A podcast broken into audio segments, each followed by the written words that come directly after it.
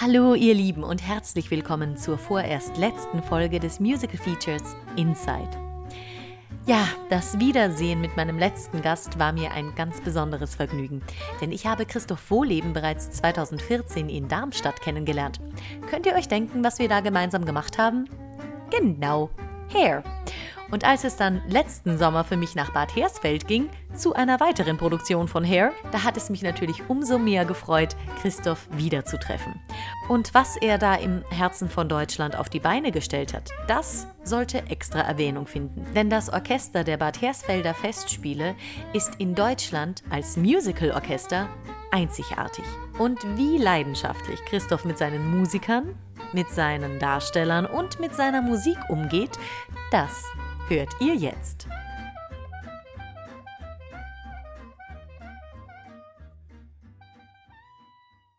Und los geht's. Hallo, ich sitze hier mit dem Christoph Wohleben, dem musikalischen Urgestein von Bad Hersfeld, den Bad Hersfelder Festspielen. Und meine erste Frage an dich, Christoph. Wie hat es dich denn hierher verschlagen? Helen Schneider hat mich hergebracht. Ich habe mit Helen in Wiesbaden bzw. in Niedernhausen Sunset Boulevard gemacht. Das ging dann pleite im Frühjahr 98. Und dann kam irgendwann der Anruf von Helen, ob ich im Jahr 1999 war das, mit ihr in Hersfeld Evita aufführen möchte. Das war damals die Hauptdarstellerin. E- Ja, Helen war klar, Helen war Evita. Und das habe ich natürlich gerne zugesagt. Und so kam es. Wie cool ist das denn, dass, dass man sich als Darsteller aussuchen kann, wen man als musikalischen Leiter mitnimmt? Ja, das können nicht viele. Und damals hat äh, Helen auch eine bestimmte Konstellation in Hersfeld vorgefunden, die äh, so auch nicht wiederkam, weil es im Grunde eine intendantenlose Zeit war. Ach, Ja. Okay. Und es hat damals der damalige Bürgermeister so arrangiert, weil der vorherige Intendant war weg, der folgende war noch nicht da und und da war so ein Vakuum dazwischen. da war ein Vakuum. Ja, aber Und wunderbar. Das hat der Herr, damals Herr Böhmer, hat die Helen nach äh, Hersfeld geholt. Fantastisch. Und wie viele Produktionen hast du seither hier gemacht? Ich habe es nicht gezählt, es sind gar nicht so viele, weil wir ja nur ein bis zwei pro Jahr machen. 14. Es müssten. Ich, es kann sein, dass ich was vergesse. Okay, aber genug. Genug. Wirklich viel. Und du hast hier was ganz Besonderes aufgebaut. Du hast ein Orchester aufgebaut, wie es so in Deutschland eigentlich nicht mehr gibt in der Größe. Und das liegt dir auch mega am Herzen. Kann, Das kann, liegt mir am Herzen, Ja. das kann man so sagen. Ja. Und hast du denn Einfluss darauf, welche Stücke zum Beispiel eben gemacht werden? Oder wie suchst du das aus? Bist du da der Ausschlaggebende? Hat das was mit diesem Orchester zu tun? Ähm, sagen wir es mal so, inzwischen ist es, hat es sich durchgesetzt, dass alle der Meinung sind, dass man Stücke spielen sollte mit Orchester. Welches Stück dann im Einzelfall ausgewählt wird, ist natürlich äh, das Recht des Intendanten. Ich berate, bemühe mich, das in meinem Sinne zu beeinflussen. Ähm, Klammer auf, was nicht immer gelingt, Klammer zu. Aber so ist es und äh, bisher äh, gelingt es mir immer noch, das Orchester aufrechtzuerhalten. Was ist so schwierig daran? Geld. Geld und merkt, man muss immer, was mich immer so wundert, ist, dass man das Selbstverständliche, für das Selbstverständliche kämpfen muss. Also man setzt ein Musical an, man sagt, wir spielen äh, Funny Girl oder was auch immer und dann ist es für mich doch nur normal, dass da im Orchestergraben ein Orchester sitzt. Ich, ich weiß, Ja. da, dass ich, da, dass ich darüber, darum kämpfen muss oder dass man das überhaupt in der Öffentlichkeit erstmal formulieren muss, finde ich, ist ein negatives Verdienst der Stage Entertainment, die äh, mit ihrer Reduzierung sämtlicher Orchester auf die Minimalstgröße von sechs, sieben Spielern wesentlich dazu beigetragen hat, dass plötzlich alle denken, ja, naja, wenn die das machen, dann können wir das auch machen. Und das äh, setzt sich dann auch gelegentlich in den Köpfen bestimmter Stadtpolitiker so fest, die glauben, na also in Bad Vilbel haben sie das Stück mit Playback gemacht, warum sitzt bei uns ein Orchester? Ähm, ja, da gerate ich dann immer ein wenig in Wallung. Denn das Publikum ist begeistert davon, dass, dass hier ein Orchester sitzt. Und das, äh, die einzigen, die man überzeugen muss, sind die Stadtväter. Das Publikum ist, wie gesagt, freut sich jedes Mal. Ähm, aber die Geldgeber sagen. Aber die Geldgeber sagen, müssen wir wirklich und so weiter. Hast du es in anderen Genres auch so erlebt oder ist das ein Musical-Phänomen? Das ist ein Musical-Phänomen. Äh, hast du schon mal erlebt, dass es eine Oper mit Playback gegeben hätte? Oder dass man die Streicher in der Oper mit einem Keyboard ersetzt hätte? Das äh, ist dann denn doch immer noch nicht vorstellbar. Soweit geht es nicht. Gott sei Dank. Soweit geht es nicht. Ähm, aber im Musical scheint man da etwas schamloser zu sein. Warum, glaubst du? Hast du eine Theorie? Es, äh, die Schere geht von beiden Seiten zu in dem Fall. Ich finde, ähm, viele Stücke werden jetzt bereits auch so geschrieben. Neuere Stücke werden schon so geschrieben, dass man von vornherein von einer irgendwie minimal Bandbesetzung mhm. ausgeht. Vielleicht noch ein, zwei Bläser dazu. Also man, die Schreiber orientieren sich schon selbst am Minimalen. Das ja. ist das eine, was ich auch nicht gut finde. Und das andere ist eben fehlende Wertschätzung von live aufgeführter Musik. Oder vielleicht nicht Wertschätzung, sondern man ist es gar nicht mehr gewöhnt. Ja. Die Leute sind ganz überrascht. Oh, da ist ein Orchester. ja, Leute, das ist ein Musiktheaterstück. Da sitzt natürlich ein Orchester. Was denn sonst?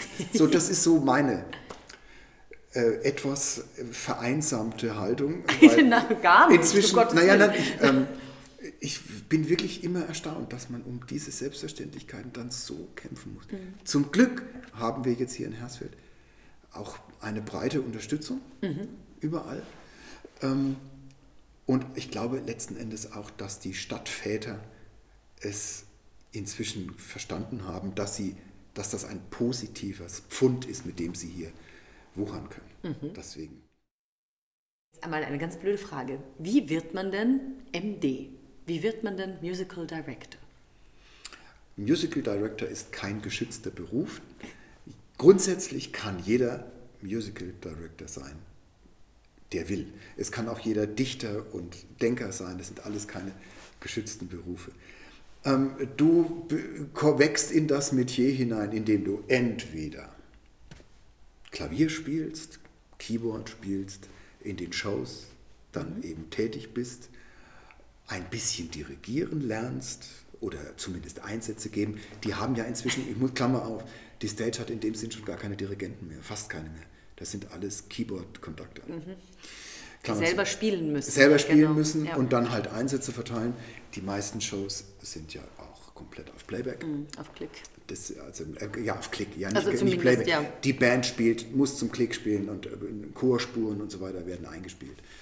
Ähm, das ist der eine Weg. Mein Weg war anders. Ich bin, ich habe Dirigieren studiert Wo? und habe es in Wien. Mhm und habe ähm, als Kapellmeister gearbeitet in Trier und in Bremerhaven. Acht Jahre habe ich das gemacht. Und dann wollte ich aber, dann gab es so eine Konstellation, dass ich das Theater einfach verlassen musste. Was macht ein Kapellmeister für jemanden, der das, den, den Begriff überhaupt nicht kennt? Ein Kapellmeister arbeitet am Opernhaus oder am Stadttheater. Er ist verantwortlich für die musikalische Leitung der Opern, Operetten, Musical-Produktion. Mhm. Alles. Studiert ein, studiert die Sänger ein, studiert das Orchester ein. Hat aber auch wiederum einen Apparat zur Verfügung, der ihm dabei hilft. Mhm. Repetitoren, die das auch mit den Sängern einstudieren. Mhm. Ähm, ein Orchesterwart, der alles, der Noten besorgt und so weiter. Und du warst der Mann in Charge. Ich war da der Mann, der, ich habe äh, erst als zweiter und dann als erster Kapellmeister gearbeitet ich habe meistens erstmal Operetten und Musicals einstudiert und Opern nachdirigiert. Das macht man dann so. Mhm. Man geht einfach in den Graben und dirigiert die Oper auch. Ohne Probe. Hä? Ja, das macht man. Das ist aber ein bisschen komplex, oder? Um das einfach ja, mal aber so in der Regel machen. hat man die ganzen Proben mitgemacht. Das geht schon auch. Aber sitzt ist, du da hinten und liest ich, mit? Ich, ich habe dann immer auf mit. der Seitenbühne gestanden und am Monitor mitgelesen und versucht, alles zu verstehen, was ich verstehen musste. Ja, Wahnsinn. Und dann geht man eben rein und los geht's. Wahnsinn, okay. Krass. Ja, da schlägt das Herz manchmal bis zum Hals. Oh, das denke ich mir. Aber das ist schon immer so gewesen. Merkwürdigerweise ändert sich das auch nicht. Es kann ja auch mal jemand krank werden und dann muss der einspringen. Mhm. Also ein gewisses Risiko ist da immer dabei. Ja, so habe ich das gemacht. Und dann habe ich in, bei Miss Saigon in Stuttgart angeheuert und war dort anderthalb Jahre und von da ging es dann halt immer so weiter. Hast Sunset. du dich da beworben oder hat dich da jemand geholt? Da habe ich mich beworben. oder? Der Mensch braucht ja einen Job und Wirklich, da ja. habe ich keinen Kapellmeisterjob mehr bekommen. Und dann habe ich dem Klaus Wilhelm mal geschrieben Mhm. und der hat sich eine Vorstellung von mir, West Side Story in Bremerhaven angeschaut und dann hat er mich genommen. Als Keyboarder? Da oder nee, nee, als das, das war bei? Miss Saigon damals, das waren noch Zeiten, da gab es auch noch ein Orchester bei der Stage Entertainment. Tatsächlich. Ähm, die, da, das waren, glaube ich, 26 Musiker im Graben. wow. Ja. Wow. Das, Das, ist muss ja man mal sich, richtig. Das waren zwei Perkussionisten, ein Pauker, ne, ein Drumset, zwei Perkussionisten, Drumset, drei Posaunen, zwei Hörner, zwei Trompeten, Fagott, zwei Klarinetten, Reed, äh, Oboe, zwei Flöten, asiatische Flöte und so und Streicher. Also es war wirklich, war alles da. Und da war ich, da der Klaus musste dann damals weg von Missagon und ich war sein Stellvertreter und dann quasi amti- amtierender MD, während er weg war. So. was, was musstest du im Laufe der Zeit dafür lernen, um diesen Job dann zu machen? Ähm, das Dirigentische konnte ich, das hatte ich als Kapellmeister ausreichend. Da kriegt man viel Handwerk, man lernt, wie man eine so eine Vorstellung Bewegungs, mit, mit Bewegungen leiten kann. Das ist so allgemein ausgedrückt. Das ist eine Sache, die man immer nur in der Praxis erfahren kann. Das kann man nicht zu Hause üben, sondern man muss wirklich vor dem Orchester im Graben stehen und versuchen, die Bühne und den Graben zu koordinieren. Das hatte ich, glaube ich, in Bremerhaven ganz gut gelernt und auch in Trier. Und insofern war das für mich bei Miss Saigon erstmal kein Problem. Äh, Es ist eine andere Welt.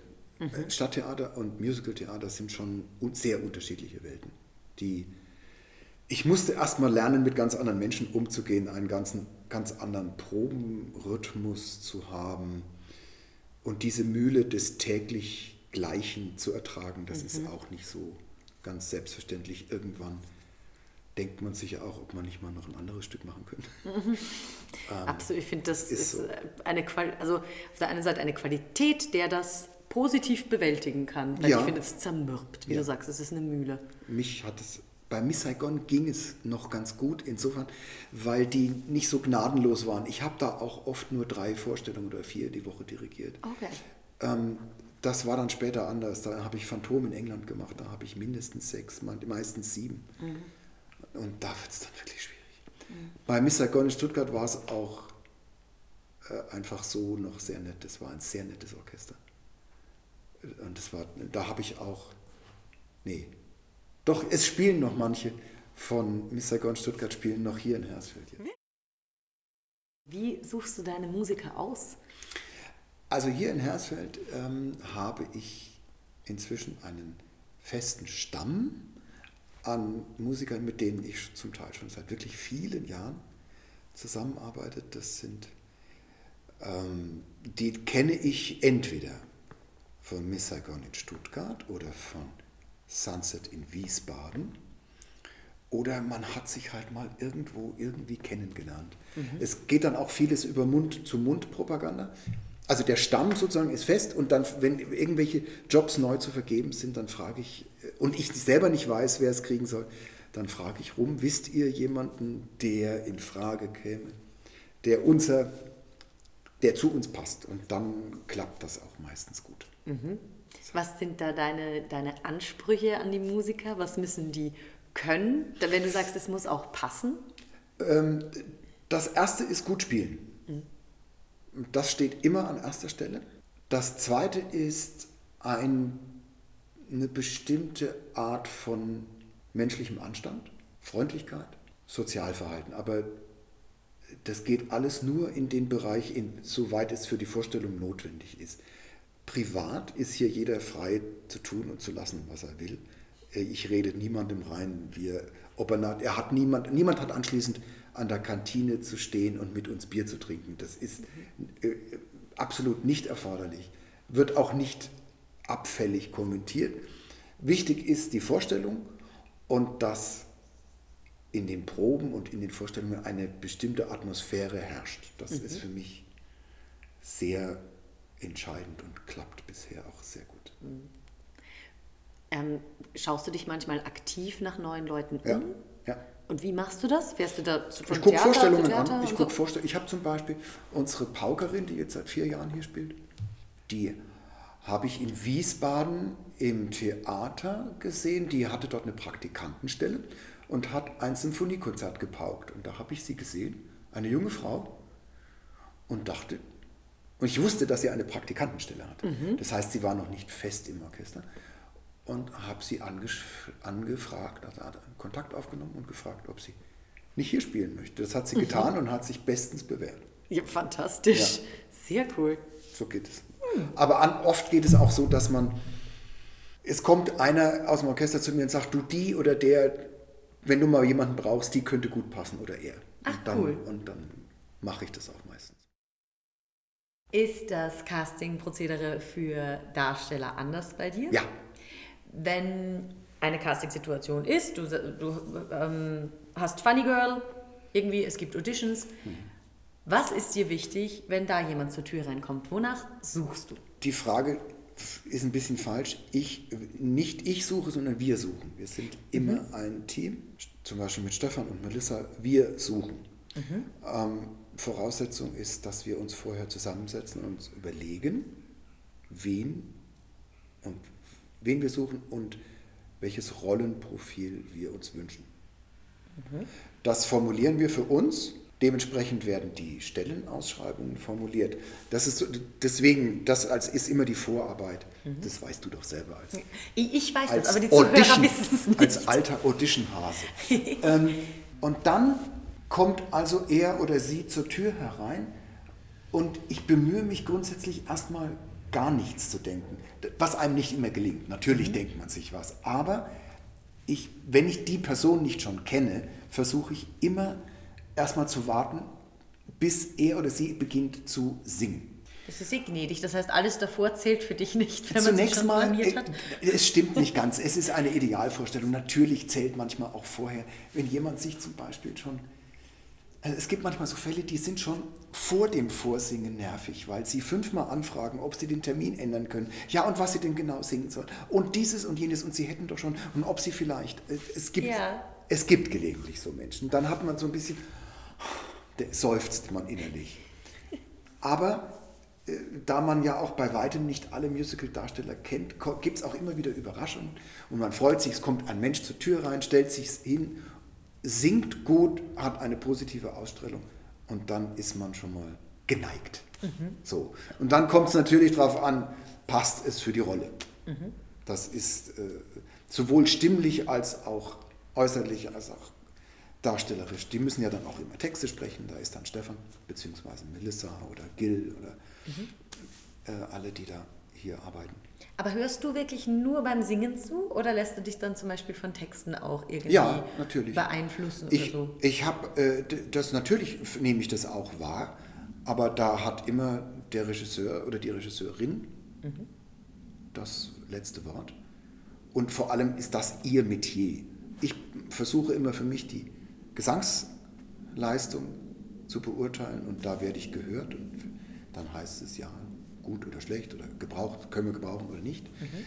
Aber am Schluss ist es so eine Art, äh, jeder schmeißt seine Meinung in den Topf mhm. und dann rührt man um und sieht, ob das Punkteergebnis sozusagen am Ende reicht. Okay. Mhm. Wenn du jetzt mit jemandem arbeitest während dem Probenprozess, ja. Ähm, hast du einen Schwerpunkt, dass du zum Beispiel sagst, dir ist die Textinterpretation wichtiger oder dir ist das musikalische Verständnis wichtiger, dir ist eine, eine gute Technik wichtig? Hast du dann eine Präferenz oder ein, ein Gespür dafür? Oder wie glaubst du, dass du selber arbeitest mit den Leuten? Ähm, das hängt stark von der Rolle ab, das muss man wirklich so sagen. Mhm. Ähm, wenn es grundsätzlich kann ich es nicht leiden, wenn ich das Gefühl habe, ein Sänger singt, ohne zu verstehen, was er singt. Mhm. Das finde ich entwürdigend und, und denke, Das Leben ist zu kurz, um, um, sein, um seine Zeit mit sowas zu verschwenden. Ähm, das setze ich voraus und eigentlich auch für alle Rollen. Da gibt es keine Ausnahmen. Mhm. Ich möchte dieses Gefühl haben, dass er oder sie weiß, was sie tut. Ähm, das ist das Erste. Und dann gibt es, im Probenbetrieb geht es erstmal ganz normal los mit, wir bringen uns gegenseitig die Noten bei. Ähm, und dann kommt dieses, dass man versucht, sich klarzumachen, ob der Text und die Musik einen engen Zusammenhang haben und was das für die Gestaltung bedeutet. Denn ich höre, ob ein Darsteller seinen Text sinnvoll singt. Das höre ich. Mhm. Ich höre auch, ob er versteht, was er singt. Mhm. Und das ist sozusagen meistens die Herangehensweise. Ab, dann gibt es manchmal technische Probleme oder man trifft die Töne nicht oder so. Das ist dann halt Übungssache. Ja. Das wird geübt und dann geht es auch. Aber wichtig ist, dass am Schluss sich alles auflöst und man nicht immer noch sagen muss, du musst da aber F singen und nicht Fis oder irgendwie sowas, sondern dass es sich zusammenfügt in ein Ganzes, wo man eine überzeugende Rolle dargeboten bekommt, gesanglich und darstellerisch. Im Idealfall ist es ja so, dass ich das Stück hören und sehen und verstehen kann, ohne hinzuschauen, nur vom Hinhören. Mhm. Das wäre so mein Idealfall. Wobei, gut, dann sieht man die Choreografie nicht, was natürlich sehr blöd ist. das wäre natürlich aber, schade. Aber, aber, bestimmte Dinge kann man sich so plastisch vorstellen, wenn ein Sänger das gut darstellt. Dann, und das finde ich dann klasse. Mhm. Das ist sozusagen der, ja, für mich der, der Gipfel, wenn ich gar nicht hingucken muss, sondern wenn ich genau weiß, was der macht und was der, wo wir im Stück sind, wie die, welche Situation gerade ist. Mhm. Dann, wenn das klappt, dann hat man, geht man befriedigt nach Hause. Wo fängt deine Arbeit? Du kriegst ein Stück du, äh, auf den Tisch gelegt, wir spielen Hair, jetzt in unserem Fall. Wo fängt deine Arbeit an? Wo hört sie auf? Ähm, Hair ist jetzt kein gutes Beispiel, weil Hair war eine, zum Teil eine Übernahme aus, aus München. Ja, stimmt, natürlich. Deswegen ist es, äh, nehme ich jetzt mal ein anderes Stück. Bitte. Sagen wir es mal einfach, sagen wir mal Titanic vor zwei mhm. Jahren. Äh, da fängt meine Arbeit damit an, dass ich beim Verlag anrufe, um einen Klavierauszug und eine, wenn es das gibt, eine Partitur ähm, erbitte. Äh, meistens gibt es leider keine Partitur, aber wenigstens einen Klavierauszug. Den lasse ich mir schicken, den schlage ich auf und spiele ihn am Klavier durch. Vorher habe ich mir den Text durchgelesen, um möglichst genau zu wissen, worum es eigentlich geht, was, mhm. was da ist. Dann spiele ich mir die Musik durch und zwar nicht einmal, sondern unter Umständen zehnmal oder zwanzig, mhm. bis das so in, in einen reingeht. Mhm. Und dann höre ich mir eine Aufnahme an, ob das, was da im Klavierauszug steht, auch einigermaßen dem entspricht, was ich auf der Aufnahme höre. Was manchmal gar nicht der Fall ist. Manchmal steht da im Klavierauszug was, was dem überhaupt nicht entspricht, was man hört. Ähm, Wie kann das sein? Ist das nicht geschützt irgendwie? Nee, es ist einfach, Klavierauszug ist nichts weiter als eine Probenhilfe, damit Ach, man halt nicht, man kann ja nicht für eine Gesangsprobe das Orchester bestellen, damit die Leute ihre Gesangspartien lernen. Ja. Also muss man es am Klavier machen. Und dafür ist ein Klavierauszug notwendig, für, den, für die szenischen Proben und für die musikalischen Proben. Der ist immer eine Reduktion von einem komplexen Orchesterapparat. Mhm. Deswegen fehlt da immer was. Mhm. Und wenn der eine schreibt halt das rein in den Klavierauszug und der andere findet, das ist wichtig. So entstehen da halt okay. immer manchmal so Stellen, die man dann selbstständig ergänzen muss. Dann spielt man halt das, was man hört. Okay. Ja, für die Darsteller ist ja nur das wichtig, was man hört. Mhm. Deswegen. So, okay. und dann sitze ich da und wenn es eine Partitur gibt, dann freue ich mich zunächst mal und äh, schaue mir an, was da erforderlich ist, erstelle einen Kostenplan, rufe die Musiker an, äh, erbitte das Plazet von der Verwaltung, dass, ich, dass mein Kostenvorschlag durchgeht, engagiere die Musiker und dann geht's los. Darf ich fragen, äh, kannst du die Besetzung, darfst du vom Verlag aus nämlich die Besetzung ändern, wenn du eine Partitur bekommst zum Beispiel? Ich, wir müssen uns hier schon auch immer rechtfertigen, was wir machen. Aber im Großen und Ganzen kleine Vereinfachungen oder Verkürzungen in der Besetzung werden auch klaglos hingenommen. Okay.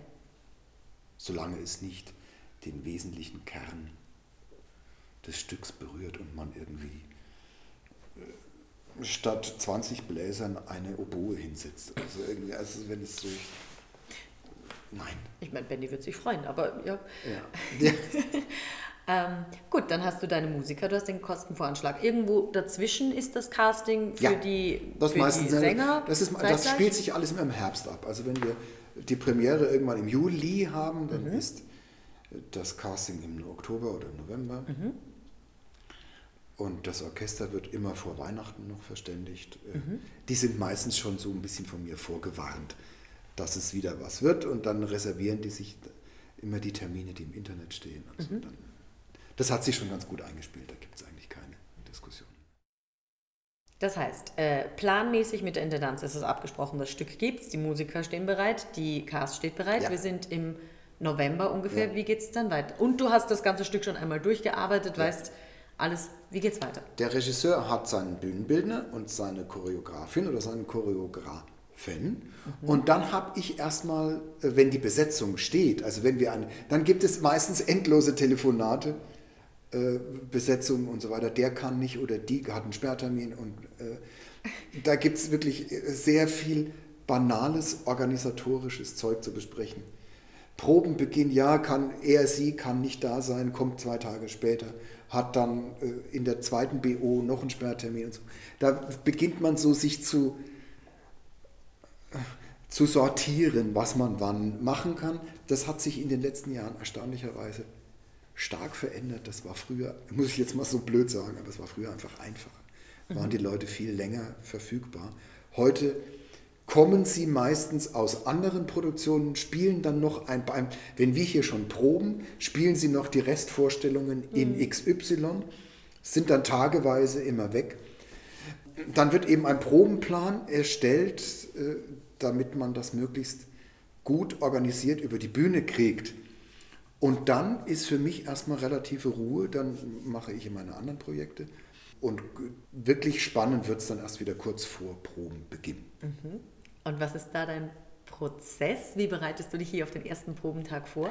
Ich äh, setze die musikalischen Proben an, versuche die sinnvoll zu organisieren, dass die Leute nicht so lange rumsitzen und klotze meistens in den ersten Tagen gleich ziemlich ran, damit es, Oh ja. äh, damit es dann auch wirklich äh, möglichst schnell über die Bühne geht. Das ist eine, ja, manche finden das nicht so gut, aber ich möchte immer äh, die Sachen erstmal schnell erledigt haben und nicht tausendmal das Gleiche sagen müssen. Deswegen äh, versuche ich in, den erst, in der ersten Probenwoche möglichst viel stabil hinzustellen, damit man anschließend immer nur noch Kleinigkeiten äh, verbessern und neu formulieren muss. oder? Das ist, eigentlich ein, eine ganz schöne Frage. Meistens steht äh, in so der ersten E-Mail, die man bekommt, äh, bitte einstudiert zum ersten Probentag erscheinen. Was heißt das denn für dich zum Beispiel?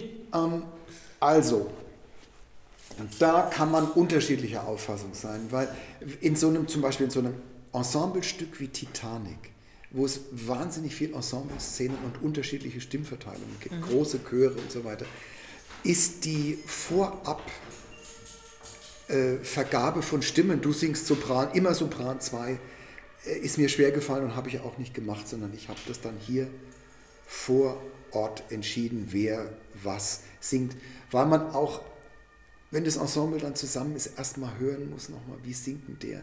Man vergisst auch so ein bisschen. Ja klar, natürlich. Hat die Audition war, ist acht, sechs, sieben Monate her und dann kommt er oder sie und man muss erstmal wieder so das zusammenstellen. Wie war deine Frage nochmal? Was wolltest du jetzt wissen? Meine Frage wäre, vor dem ersten Probentag, bist, bist Ja. du heutzutage noch nervös? Vor dem ersten ja, ja, Probentag? schon. Ja, ja, wirklich? ja, auch schon, ja. Ja, klar. Ich freue mich, aber irgendwie mal ist schon auch immer ein bisschen, hm, ja. Man weiß ja auch nicht, ob man sich mit allen versteht, ob man, ob die Arbeit äh, produktiv ist oder ob es vielleicht auch schwierige Kolleginnen oder Kollegen gibt. Ich bin ja auch nicht äh, ohne Ecken und Kanten. Wir sind alle Persönlichkeiten. So, deswegen wartet man immer und hofft, dass alles gut geht. Dann äh, läuft die Probenzeit. Ist da irgendetwas von, von Bedeutung, was du sagst, das ist richtig deine Arbeit daran? Ja, also die Probenzeit ist die intensivste Zeit, weil man sehr genau an dem Stück arbeitet und ich bin eigentlich auch bei praktisch allen szenischen Proben immer dabei. Mhm. Und manchmal auch choreografischen, je nachdem, was wichtiger ist in dem Moment. Ähm, und dann ist schon, dann entsteht das Stück ja ganz neu. Man hat es so ein bisschen musikalisch sich vorgestellt.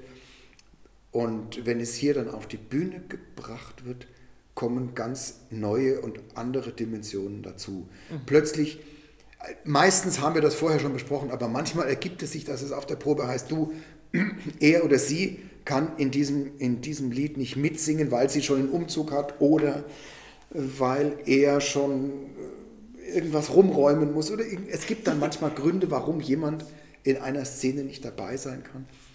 Dann kann es bedeuten, dass man die Stimmen wieder anders verteilt, weil man ihm eine Solostelle gegeben hat und die geht jetzt aber nicht, das muss jetzt jemand anders übernehmen. Und so ist man dann am Frickeln, mhm. aber das macht auch sehr viel Spaß. Also das da, das, äh, das ist halt die Arbeit und die ist gut und schön. Mhm. Und was ist dann deine Arbeit nach der Premiere? Ah, nach der, also ich, meine Hauptarbeit ist erstmal vor der Premiere, Aha. weil dann kommt das Orchester und dann gibt es die Bühnenorchesterproben, wo dann alles zusammengebaut werden muss, vor allem auch mit dem Ton. Man muss dann alles, äh, es muss ja dann gut klingen, jeder einzelne ist verstärkt, jedes einzelne Orchesterinstrument ist verstärkt. Äh, und das dann erstmal zu, zu, zu proben und möglichst so hinzukriegen, dass es optimal klappt, das ist, die, das ist der Gipfel des mhm. Berges sozusagen. Wenn ich da oben bin, dann liegen die Mühen der Berge hinter mir und es kommen die Mühen der Ebene, denn äh, danach gilt es eigentlich in erster Linie, das Niveau aufrechtzuerhalten und nicht abzusacken. Mhm. Wir neigen ja alle dann irgendwann auch zu einer bestimmten Form von Entspannung. Wenn ich jetzt politisch korrekt wäre, würde ich sagen, ich bin immer daran interessiert, dass alles optimal und ich gebe immer mein Letztes. Und die Realität ist einfach nicht ganz so. Man, man sollte äh, da ehrlich mit sich sein. Man ist nicht in jeder Vorstellung super toll drauf und das gilt genauso für jeden Musiker und für jeden Darsteller irgendwie. Ja, aber ich würde trotzdem sagen, dass wir nie unter 95 Prozent kommen. Also wir sind eigentlich immer sehr gut. Manchmal sind wir nicht ganz so toll und manchmal sind wir richtig gut. und was ist da deine Arbeit dran? Was denkst du, dass du dazu beiträgst, dass das Niveau gehalten wird, ganz persönlich? Ich versuche einfach immer da zu sein, also im Kopf, in der Vorstellung da zu sein und nicht die Vorstellung so an mir vorbeigehen zu lassen. Das ist für mich immer äh, so die Herausforderung. Ich versuche mit den Musikern zu sprechen, auch vorher und diese Stelle mal so und diese mal so. Zu zeigen, dass ich zuhöre, mhm. das ist eigentlich das Wichtigste. Mhm. Dass man nicht irgendwann abschaltet und sagt, wird schon oder so. Und auf der Bühne immer zu gucken, sind sie alle dabei und machen sie alle und dann gelegentlich vielleicht auch mal ein bisschen zu schimpfen und zu sagen, jetzt aber mal und so. Das ist dann der Job, wenn die Premiere raus ist. Hast du eine andere Kommunikationsart oder eine andere ja, Art zu sprechen mit Musikern und mit Sängern? Ja. Oder sind Sänger auch Musiker? Ich habe eine andere Art, mit Sängern zu sprechen, meistens. Inwiefern? Äh, die Probleme sind andere. Beim Musiker muss ich sagen, Tag 37 äh, aufs, aufs dritte Viertel Mezzoforte, dann mhm. ist das erledigt. Ähm, dem Darsteller muss ich sagen, kannst du die Textstelle XY an der Szene, wo du, kannst du das ein bisschen leiser singen, weil der da drüben ist wichtig. So, das ist eine völlig andere Art der Kommunikation. Ja. Oder sie, zum Sänger, sie, kannst du mich sehen? Kannst du mich sehen? Du bist immer ein bisschen spät. So, äh, oder zu früh oder, oder wie auch immer. Ähm, das ist eine andere Art zu sprechen. Ja. Mhm. Was fällt dir leichter? Oder hast du eine, hast du eine Präferenz? Ähm, es gibt Sensibilitäten auf beiden Seiten. Also ich kann, wir pflegen einen grundsätzlich freundschaftlichen und manchmal auch kräftigen Ton. Also sagen wir es mal, also mit den Musikern. Ja. Da ähm, sind auch durchaus Späße knapp oberhalb der Gürtellinie noch akzeptiert. Das ist alles okay.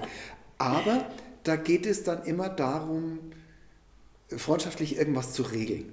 Wenn es aber mal wirklich ernst wird und man sagt, nee, so können wir das nicht machen, dann äh, hoffe ich, ich habe immer einen professionellen Ton, der einfach heißt, es ist zu tief und es ist zu laut. Mhm. Irgendwie sowas mhm. in dieser Art oder zu früh, zu spät. Das, sind, ähm, das ist dann eine andere Ebene. Wenn es wirklich nur darum geht, es kann so nicht bleiben, wir müssen es ändern, dann wird auch eine deutliche, aber grundsätzlich höfliche Sprache. Respektvoll. Das ist mhm. schon irgendwo auch sehr wichtig.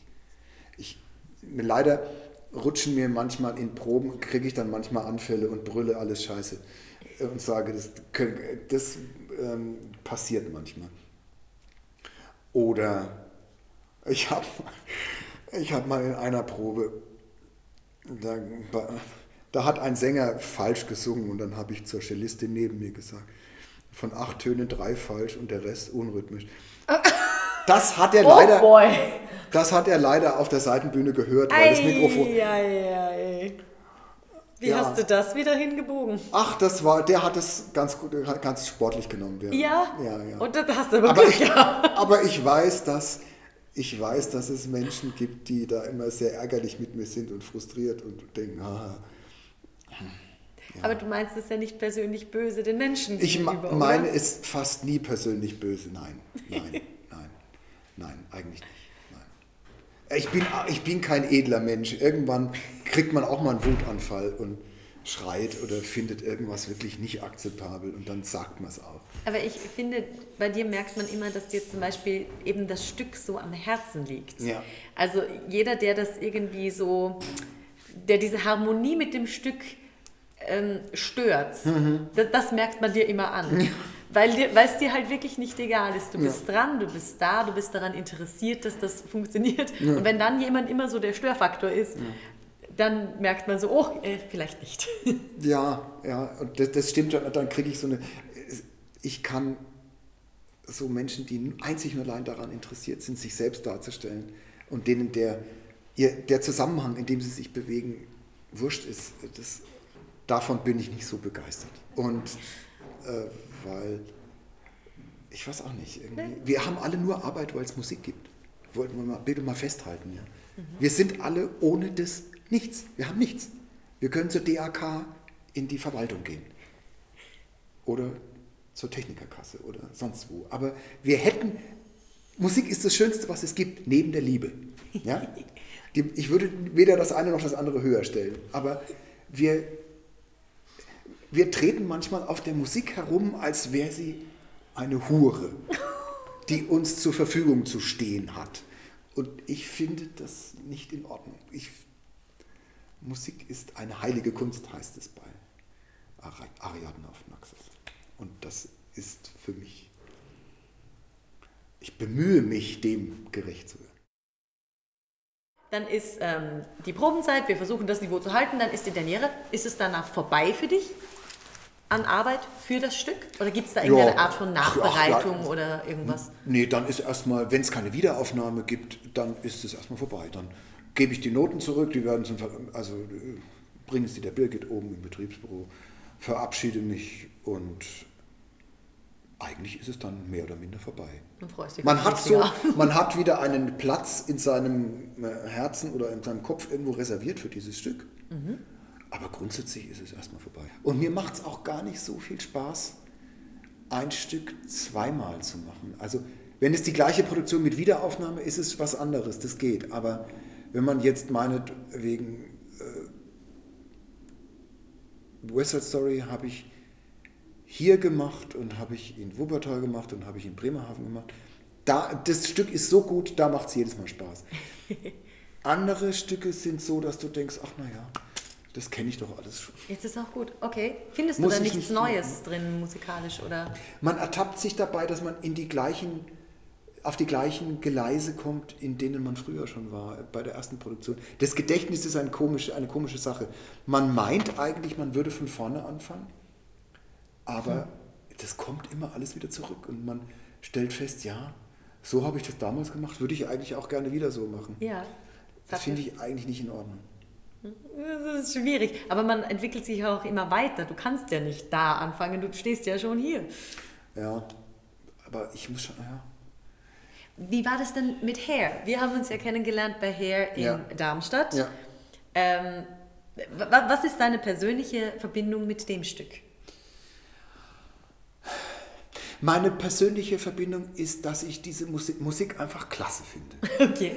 Ähm, das ist das mal das allererste. Und dann ist meine persönliche Verbindung, dass ich es eben in Darmstadt zum ersten Mal gemacht habe. Ich habe Ach, das zu war der, das erste Mal? Ja. Ich habe keine, zu der Zeit keine Verbindung dazu, bin ich zu nicht alt genug, sagen wir es mal so. ich, äh, letzten Endes äh, habe ich, wie, die Hippie-Zeit ist noch an mir komplett vorbeigegangen, da war ich zu klein. Ähm, und ansonsten habe ich zu dem Stück nur die Verbindung, dass man das schön machen kann, dass es tolle Lieder sind, tolle Chorsätze, dass man sich das alles schön zurechtsammeln, zurecht bauen kann. Und es ist so viel Musik. Und es ist viel Musik. Äh, ist viel wir, wir spielen Musik. ja längst nicht alles. Es sind was 46, 47 Nummern im alten Klavierauszug.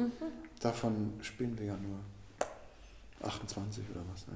Äh, unfassbar. Ja. Naja, das macht aber jeder. Eben, und Jeder das Regisseur man? stellt sich das zusammen, die Nummern, die er haben will. Da bin ich immer wieder baff. Wieso darf man das denn? Ich dachte, Musical ist da so ein, hat da so ein enges Korsett. Eigentlich ist Hair eine Art Compilation-Show. Das Und es ist auch irgendwie so festgehalten, dass man das darf, dass man das soll. Da fragt niemand. Da fragt niemand. Gut, dann frage ich auch nicht. Das Okay. ist eigentlich kein Problem. Bei dem Stück nicht. Es gibt andere Stücke, wo die Autoren ausgesprochen pingelig sind. Vor allem die, die noch leben halt. Ja. Ne? Das ist immer. Ja, ja. Gold McDermott ist erst 1982 gestorben. Äh, Quatsch, äh, völlig völliger Unsinn, 2018 meine ich. 2000 Der ist vor einem Jahr gestorben. Wirklich? Ja. Und meine letzte Frage an dich wäre, wenn man jetzt im Zuschauerraum sitzt und auf die Bühne guckt und man sieht das Orchester und man hört die Musik, die gespielt wird, hast du eine, glaubst du, hat man eine Signatur? Erkennt man deine Arbeit? Kann man die Augen zumachen und sich denken, oh, das ist ein Wohlleben? Nein.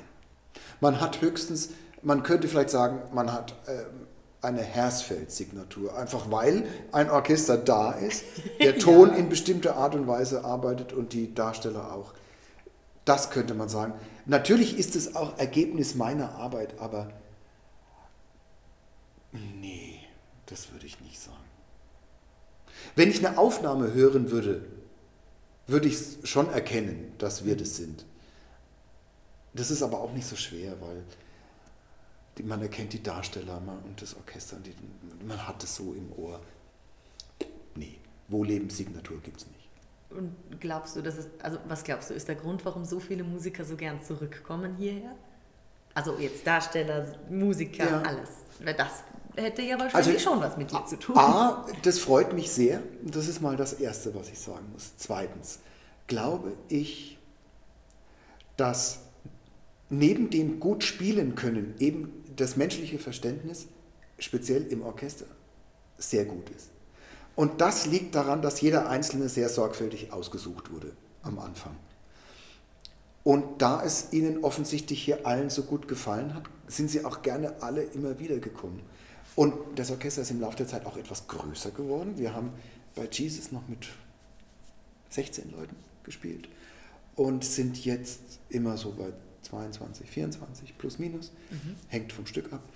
Ähm, Wir haben das immer ganz langsam, Schritt für Schritt erweitert und die, die neuen Musiker sorgfältig ausgesucht. Und das hat zu 98 Prozent immer sehr gut geklappt. Die sind inzwischen auch untereinander zum Teil wirklich gut befreundet.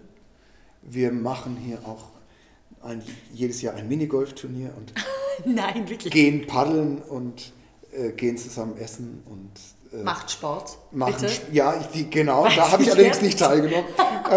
Das haben die immer im, im Kurpark zusammen gemacht, die sogenannte Arschgymnastik. Hat, die Geigerin Eva hat das veranstaltet und alle, die, es wurden dann auch immer mehr. Ja, ähm, das, ja, man ist, man kann hier gut sein. Mhm. Und wenn ich nur ein Kotzbrocken wäre, würden sie auch nicht wiederkommen. Also ich, ein bisschen was trage ich dazu auch bei, aber wie gesagt, die Leute, es hat sich inzwischen sehr verselbstständigt. Die, äh, kommunizieren untereinander und unternehmen selbstständig die Dinge. Ich mhm. muss mich da nicht kümmern. Aber du hast einen guten Stein ins Rollen gebracht, würde ich sagen. Ja, ich glaube. In, äh, ohne falsche Bescheidenheit, ich glaube schon. Ja. Und damit verabschiede ich mich erstmal von euch. Ich hoffe, euch haben die Beiträge gefallen. Es waren interessante neue Insights für euch dabei. Und ich mache mich mal brav ans Schneiden der zweiten Staffel von Musical und mehr. Denn es warten schon spannende neue Gespräche und faszinierende Gesprächspartner darauf, von euch gehört zu werden. Schaltet wieder ein und seid mit dabei ab dem 01.01.2020. Ich freue mich auf euch. Also, bis bald!